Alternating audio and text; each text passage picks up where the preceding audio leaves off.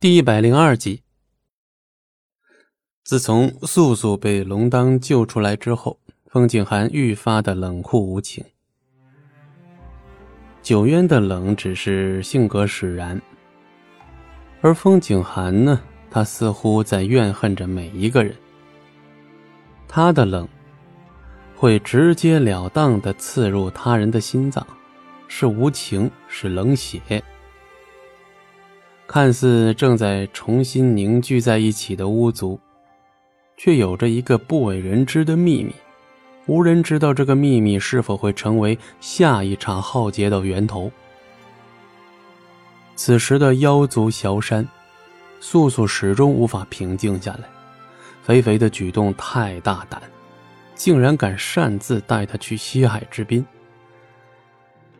那个地方让他生惧。他再也不想回去。念想一转，此时素素竟有几分依恋妖族的感觉。是龙当待他太好，还是他体内妖血的流动速度在日渐加快呢？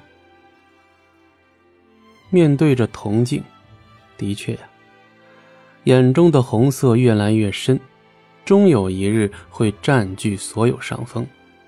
可是他没有再失控伤人，也没有再产生过对血的渴望，一切都很好。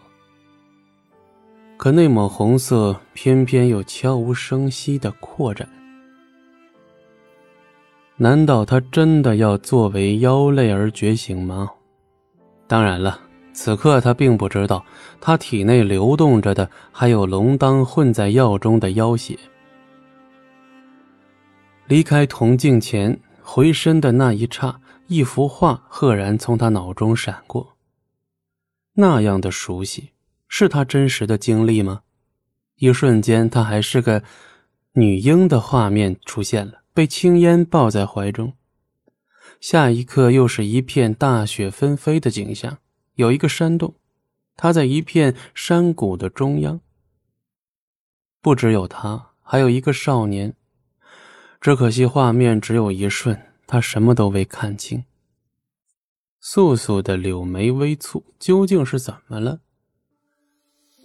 缓步移动至床榻边坐下。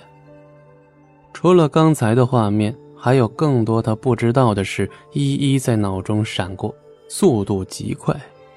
这些事情他都没有记忆，可当他们飞快闪过的时候。当时的喜怒哀乐忧思悲恐惊，全部都涌上心头，五味杂陈。落，落雪谷，这些是什么？素素开始恐慌了。七年前记忆他全失，难道这些就是他曾经经历过的事吗？这次他不能再若有无睹，不管付出什么代价，他都要查清楚。忽的，窗前闪过一个黑影，速度极快。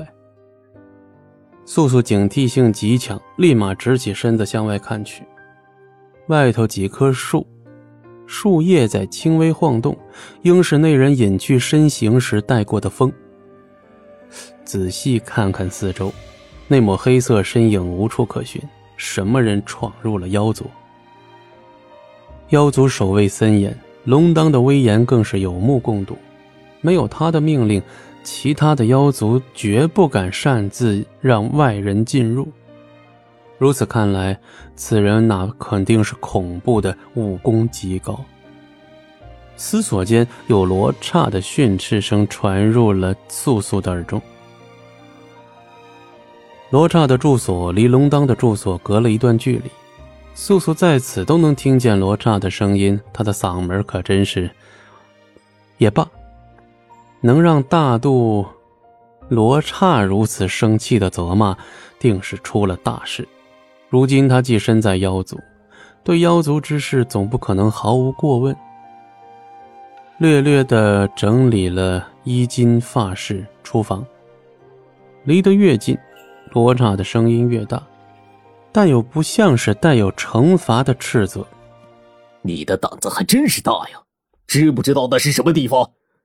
罗刹大声斥责，无人回话。他继续：“那小子找了他七年才找到，你就打算这样把那丫头带回巫族？